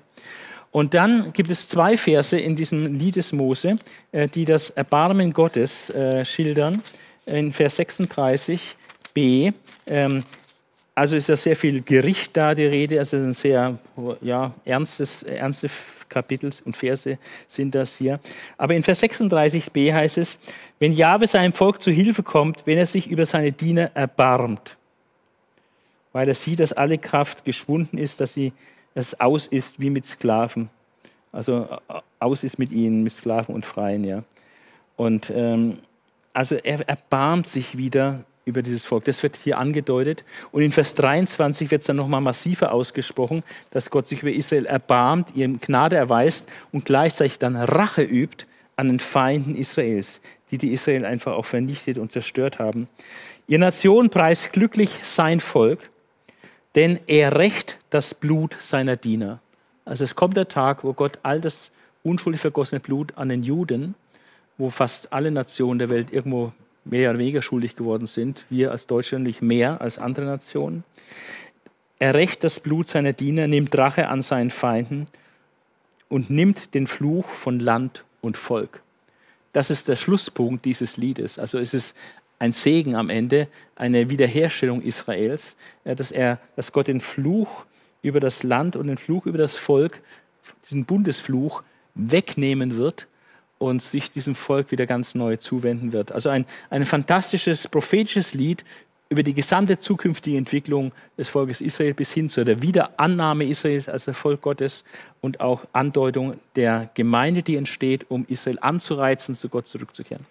Und dann eine Schlussmahnung äh, gegen Götzendienst. Der Segen Israels als vorletztes Highlight des Inhalts Moses Segen über die zwölf Stämme. Ähm, und das sind einige Stichworte hier nur aufgeführt. Ich nenne sie nur kurz, kann nicht näher ausführen. Ähm, Ruben lebe und sterbe nicht, ein geringer Haufe. Also Ruben hat er mit der Bilha, der Nebenfrau seines Vaters, Geschlechtsverkehr gehabt und deswegen wird er enterbt als, als Erstgeborener. Ähm, deswegen ein geringer Haufe, auch hier dieser negative Ton. Aber er lebe und sterbe nicht. Judah, Regent unter seinem Volk, große Macht. Er war ja der Königsstamm. Äh, Levi, ähm, ihm gehört das Priesteramt. Gott ist ihm wichtiger als die Verwandtschaft. Gott hat bei, bei den Leviten die höchste Priorität. Das haben sie erwiesen in einer Situation in der Wüste. In der, in der Wüste und deswegen auch großer Segen über Levi. Benjamin wird Geliebter des Herrn genannt, er wird sicher wohnen. Ähm, Josef ein Land im Segen Dreimal wird von edlen Früchten gesprochen, äh, Gnade Gottes über Josef und auch die politische Stärke, äh, dass er sein Land äh, gegen Feinde von außen verteidigen wird. Sebulon Issachar, da wird, wird mit Freude ihnen Freude geweissagt, wird von Meeresschätzen, die sie heben und Bodenschätzen, die sie heben, geweissagt. Gad liegt wie ein Löwe, Löwe hat einen sehr positiven Klang, ein großes Erbe das ganze Land Baschan haben sie ja gekriegt. Dann Dan, junger Löwe von Baschan, also auch einen positiven Klang. Naphtali hat genug, voller Segen, eine große Ausdehnung, Südwestausdehnung. Asser, den Brüdern ist er angenehm, sein Fuß äh, badet er in Öl, ist von Stärke die Rede, von Frische. Ja. Also es sind alles sehr positive Anklänge über diese Stämme. Man kann das dann mal studieren, ähm, einerseits indem man zum Beispiel den, die Segnungen durch Jakob damit vergleicht. Was hat Jakob schon verheißen 400 Jahre vorher? Was verheißt jetzt Mose? Und dann, wenn man weiter sieht, die Geschichte dieser Stämme, wie hat sich dieser Segen dann auch später tatsächlich ausgewirkt im Leben dieser Stämme, kann man dann mal ein bisschen nachforschen. Äh, ein letztes Highlight, ganz kurz, der Tod Moses. Äh, Mose darf vor seinem Tod noch das Land schauen, Verse 1 bis 4. Und dann der Tod Moses in Vers 5 äh, da wurde, Entschuldigung, äh, 34, Vers 5, ähm, da heißt es, ähm, so starb Mose, der Diener Jahwes, im Land Moab, wie Jahwe es gesagt hatte. Also es war die Grenze für Mose. Er durfte nicht ins verheißene Land. Er ist noch jenseits des Jordan, außerhalb des verheißenen Landes, dann wirklich gestorben. Die Besonderheit, was seinen Tod äh, völlig anders macht als alle der Tod des anderen Menschen ist, dass hier äh, festgehalten wird in Vers 6, äh, dass ähm, Gott und er, also Gott, begrub ihn dort im Tal gegenüber von Bet Peor. Bis heute weiß niemand, wo sein Grab ist. Also Mose ist der einzige Mensch, wo es heißt, dass er von Gott selbst oder vielleicht von einem dienenden Engel dann, aber von Gott selbst begraben wurde, nicht von einem Menschen. Und niemand wusste auch, wo das Grab von Mose ist. Äh, der tiefere Sinn dahinter ist sicherlich, dass das Grab Moses nicht zur Pilgerstätte wird oder irgendwie eine Götzenverehrung im Blick auf Mose äh, dann irgendwann mal äh, stattfindet. Deswegen tut Gott diesen herausragenden Führer einfach quasi an unbekannten Ort dann beerdigen. Ähm, interessanterweise haben wir im Judasbrief dann eine kleine Notiz, wo eine Information gegeben wird, die man keiner speziellen Quelle zuordnen kann, also weder im Alten Testament noch einer außerbiblischen Quelle. Man vermutet, dass das irgendwie eine jüdische Legende ist, dass es vielleicht auch irgendwann mal im Buch Himmelfahrt des Moses, eine außerbiblische jüdische, nicht inspirierte Schrift, das vielleicht in der Himmelfahrt des Mose äh, drin gestanden hat, aber in den verfügbaren Manuskripten äh, kann man da nichts davon nachlesen.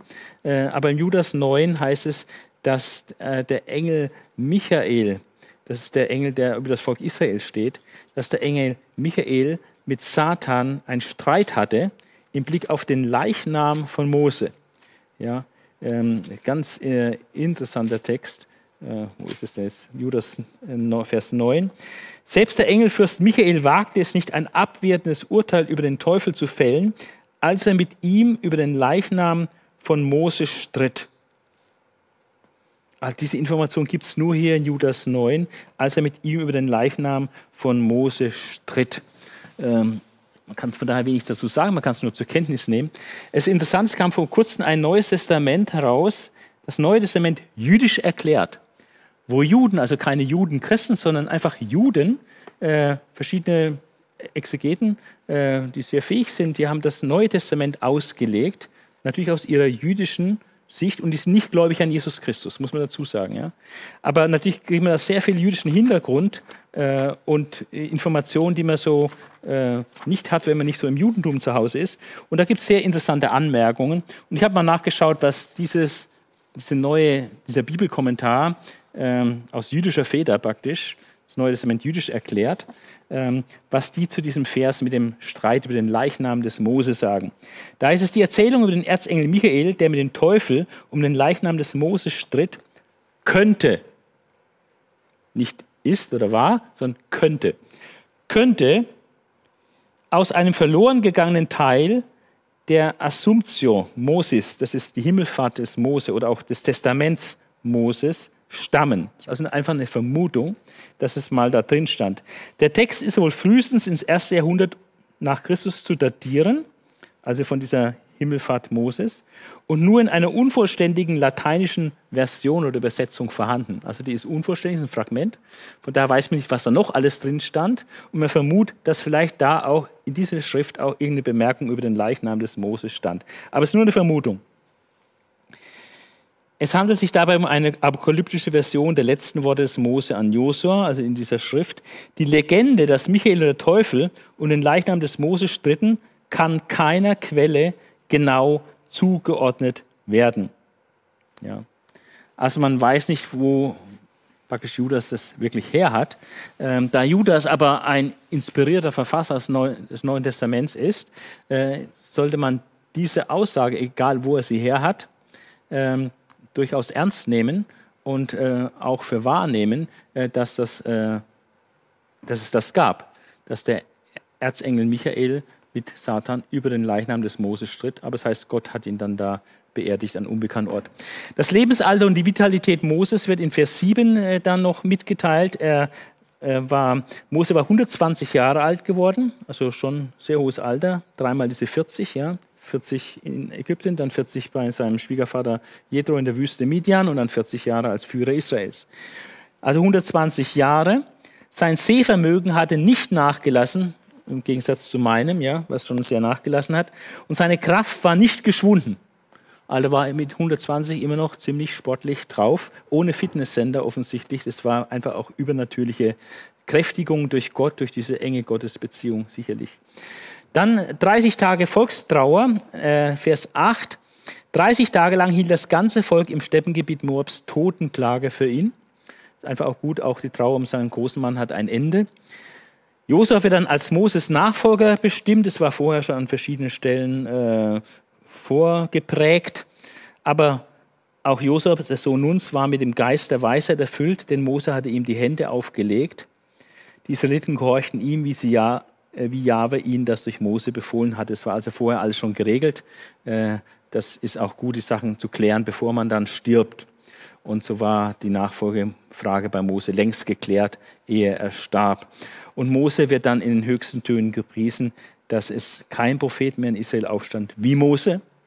Äh, wir sehen aber dann, dass Jesus der, der verkündigte Prophet war, den es geben soll, der wie Mose ist, in dieser enormen Autorität mit Zeichen und Wundern, der ein Gesetz gibt, das den Bund, einen neuen Bund vermittelt und äh, der unglaublich viele Parallelen zu, zu Mose hat. Wir sind quasi am Ende und jetzt ist als letztes nur noch kurz das Inhaltsverzeichnis des fünften Buches Moses durchzugehen, äh, dass man es mal ähm, gehört hat und ein bisschen Orientierung hat. Wir haben die Einleitung, dann die erste Rede Moses. Da geht es vom Berg Hore bis zum Fluss Arnon im Ostjordangebiet äh, in Kapitel 1, 6 bis 2, 23. Dann der Feldzug, der siegreiche Feldzug äh, gegen die Stämme des Ostjordangebietes und die Ansiedlung Israels dann dort in diesem Ostjordanland. Dann Mahnung, dem Gesetz zu gehorchen, Kapitel 4, Warnung vor Götzendienst, ganz stark ausführliche Warnung vom Götzendienst und die Freistädte im Ostjordanland. Die zweite Rede Moses äh, hat dann, beinhaltet dann die zehn Gebote. Da wird übergeleitet, dann werden die zehn Gebote wiederholt. Fast wortwörtlich identisch mit den zehn Geboten in 2. Mose 20. Dann Mose als der Gesetzesmittler. Äh, dann das Thema Liebe und Gehorsam gegen Gott, Kapitel 6. Sieg, Verheißungen von Sieg und, Absonder und Befehl der Absonderung. Also Sieg und Absonderung hängt auch ein bisschen zusammen. Äh, Absonderung von dem Bösen, von dem Unreinen führt dann auch zu Sieg. Ähm, und dann nochmal das Thema Liebe und Gehorsam gegen Gott in Kapitel 10 und 11. So ist also dieses Sieg und Absonderung äh, eingerahmt äh, durch Abschnitte, wo es um Liebe und Gehorsam, also Liebe zu Gott und Gehorsam gegenüber Gott äh, geht. Und dann die Zeremonie an, am Ebalberg Ebal und Garizim, die wir, was wir gehört haben, wird hier dann erstmals angekündigt in dieser zweiten Rede Moses. Dann geht es weiter um äh, die Zentralisation des Heiligtums und die Strafe für Götzendienst, Kapitel 12 und 13. Dann gibt es eine Gruppe von Gottesdienstgesetzen oder Gesetzgebungen, die mit im weiten Sinne mit Dienst für Gott zu tun haben. Thema Reinheit, äh, Thema Richter, wie die sich verhalten müssen, das Königsgesetz, äh, zum Priestertum Gesetze und dann zum Thema Prophet, äh, Propheten äh, gibt es dann Gesetze. Dann Verhaltensgesetze, da geht es um Freistädte, in die man fliehen kann, wenn man äh, aus Versehen jemand erschlägt. Äh, das Gesetz für den Krieg, das göttliche Gesetz für den Krieg, wenn Israel Kriege führt. Dann äh, Reinheit ähm, und Ehrlichkeit, äh, so Verhaltensgesetze, ziemlich umfangreicher Block äh, von sechs Kapiteln. Und dann noch eine Abgabenordnung, äh, Thema Erstlingsfrüchte oder der Zehnte, was da und wie das gegeben werden soll. Das sind so Themen in dieser zweiten Rede. Dann die dritte Rede Moses, ähm, da geht es um diesen, ähm, diese Ab, ähm, Abschiedsreden, Gedenksteine am, im Jordan, die aufgerichtet werden soll, Fluch am Ebal, Segen am Garazim. Dann anschließend der Bundessegen, 14 Verse und dann ganz ausführlich der Bundesfluch. Und äh, dann wird noch gesprochen, äh, berichtet von dem Bund, den das Volk Israel mit Moab äh, eingegangen ist, also eine, praktisch eine Bundesbeziehung äh, zu einem Brudervolk, weil Moab geht ja letztlich auf äh, Lot zurück, der mit Abraham verwandt war. Dann der Abschluss von Moses Dienst. Es geht um den Leiterwechsel äh, von Mose zu Josua. Dann dieses berühmte Lied des Mose, was gegen Israel zeugen wird, so durch die ganze Geschichte hindurch, weil hier wird ihre Geschichte prophezeit, im Bösen wie auch im Guten zum Ende hin. Und äh, Moses Segen über die zwölf Stämme, was wir kurz gesehen haben, und der Nachtrag Tod Moses, Trauer und Lob Moses. Das ist das fünfte Buch Mose. Wie erwähnt, im Neuen Testament spielt es eine große Rolle. Äh, es ist das am drittmeisten zitierte Buch im Neuen Testament und es ist sehr hilfreich äh, zu lesen. Es gibt klar viel Wiederholung, weil es ist Wiederholung des Gesetzes, Deuteronomium, das zweite Gesetz. Es geht um eine Bundeserneuerung mit der, jetzt mit der Einzugsgeneration. Aber es geht auch um etliche Zukunftsperspektiven in diesem Buch, äh, was in Zukunft dann im verheißenen Land alles ansteht und was Gott da tun wird äh, angefangen, äh, dass es irgendwann einen König geben wird, dass das Heiligtum zentralisiert wird äh, und auch, dass eben ein Prophet wie Mose irgendwann aufdrehen wird, der wie Mose einen Bund vermittelt und äh, ein Gesetz geben wird und diese intime Gottesgemeinschaft hat und so weiter. Und andere Zukunftsperspektiven, Mose, äh, Josua als Nachfolger von Mose und so weiter. Also ein sehr interessantes Buch und viel spannender zu lesen, also ganz praktisch, als zum Beispiel das dritte Buch Mose oder beim zweiten Buch Mose die Sache mit der Stiftshütte ist ähm, viel schwieriger zu lesen äh, als jetzt das Buch Mose, fünfte Mose. Das liest sich also viel spannender, viel griffiger äh, und äh, sehr viel kurzweiliger und ist auch nicht so sehr schwer zu verstehen. Ja, ich lade sehr dazu ein, äh, dieses Buch wirklich auch wirklich durchzulesen, von vorne bis hinten. Es lohnt sich und da gibt es noch so viel mehr zu entdecken, als was ich jetzt äh, hier kurz vorstellen konnte. Ja, dann bis zur nächsten Bible Study.